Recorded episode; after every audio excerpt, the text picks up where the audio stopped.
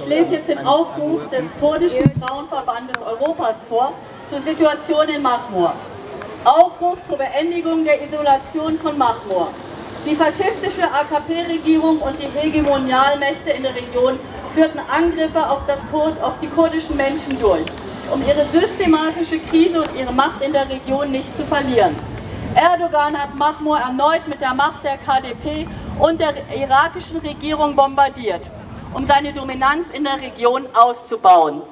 Diese Angriffe auf die Bevölkerung von Mahmur, die aufgrund der Politik des türkischen Staates in den 90er Jahren Dörfer zu evakuieren, das kurdische äh, Volk zu foltern und zu unterdrücken und die Region zu entvölkern, ins Exil gezwungen wurden, sind inakzeptabel.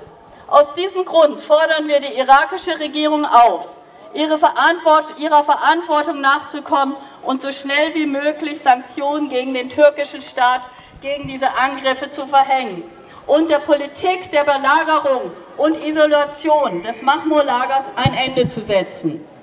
Wir wissen, dass diese Angriffs- und Zerstörungspolitik Teil der seit 2022 gegen die kurdische Freiheitsbewegung begangenen Kriegsverbrechen ist. Und diese unterscheiden sich nicht von Saddams Massakern an dem kurdischen Volk. Die im Mahmur-Lager lebenden Menschen sind seit Jahren der Segregationspolitik der Mächte in der Region ausgesetzt.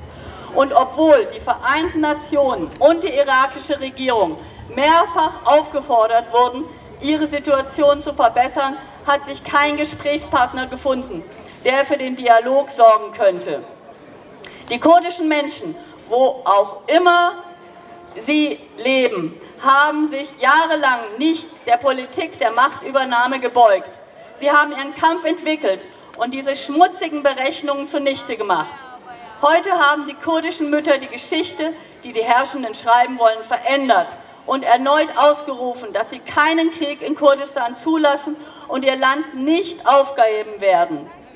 Obwohl die Menschen in Mahmur mit ihrer Selbstverteidigung und Eigenkraft die Angriffe vereitelt und dieses schmutzige Spiel aufgedeckt haben, ist es auch die vorrangige Pflicht von uns als kurdische Frauenbewegungen, Nichtregierungsorganisationen, politische Parteien, Vereinen und, und patriotischen Menschen, diejenigen daran zu erinnern, die die Sicherheit der Menschen in der Region gewährleisten müssen.